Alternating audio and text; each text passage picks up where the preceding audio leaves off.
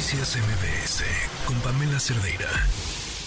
Ayer les informábamos cómo es que el Consejo Ciudadano para la Seguridad Pública y la Justicia Penal había mm, dado a conocer que en México están 16 de las 50 ciudades consideradas más violentas del mundo. O sea, tenemos la mayor colección de ciudades violentas. Nos acompaña en la línea José Antonio Ortega Sánchez, presidente de este Consejo. Gracias por acompañarnos. Buenas tardes. Buenas tardes, Pamela. Buenas tardes a tu auditorio. José Antonio, ¿cómo es que, con qué datos hacen este ranqueo y las ciudades de qué lugares son las que son incluidas? Bueno, las ciudades son incluidas de todo el mundo, por eso es ranking de las ciudades más violentas del mundo. ¿Con qué datos?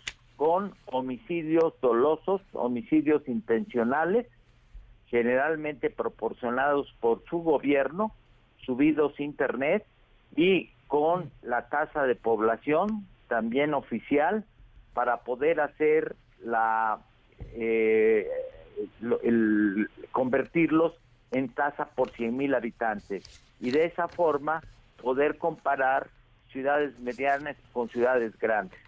Desde hace 10, no, dime. No, te escucho, te escucho. Desde hace 16 años venimos realizando este trabajo y eh, decidimos en ese momento, en 2009, que las ciudades deberían de ser de 300 mil o más habitantes, que no íbamos a considerar la división política, en el caso mexicano, los municipios, sino cómo estaba agrupada la población. Por ejemplo, Zacatecas no lo podíamos ver nada más como municipio, sino encuadrábamos a Guadalupe. Zacatecas y Guadalupe forman la ciudad de Zacatecas. Tijuana y playas de Rosarito, la de Tijuana.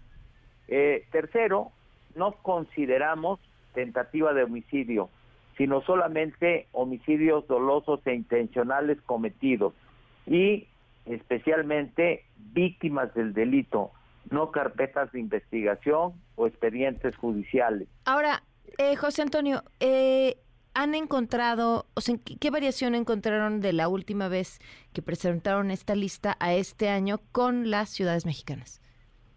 Bueno, que sigue la violencia en nuestro país. En 2022 fueron 17 ciudades las que se encontraron en este ranking y ahora 16 ciudades. Sigue habiendo una gran violencia en el en el país eh, básicamente por la impunidad, no son investigados, detenidos, judicializados, eh, condenados las personas que cometen estos crímenes. Sí, no les pasa nada. No les pasa absolutamente nada. Dijiste, fueron 17 y ahora fueron 16. ¿Cuál salió de la lista? Salieron en este año dos de la lista, ah. Ensenada y San Luis Potosí. Entonces, eh, eh, pero entraron también al, al ranking eh, y sobre todo en los primeros lugares Haití y Guayaquil en, en Ecuador. Entonces, este, el, en el 22 de las 10 ciudades más peligrosas del mundo, nueve eran mexicanas. Ahora son siete, pero de todas formas, pues la violencia sigue estando muy fuerte en nuestro país. Sin duda, sin duda nada que celebrar. José Antonio, muchísimas gracias por habernos tomado la llamada. Al contrario, gracias a ti, Pamela, y buenas tardes. Muy buenas tardes. Noticias MBS con Pamela Cerdeira.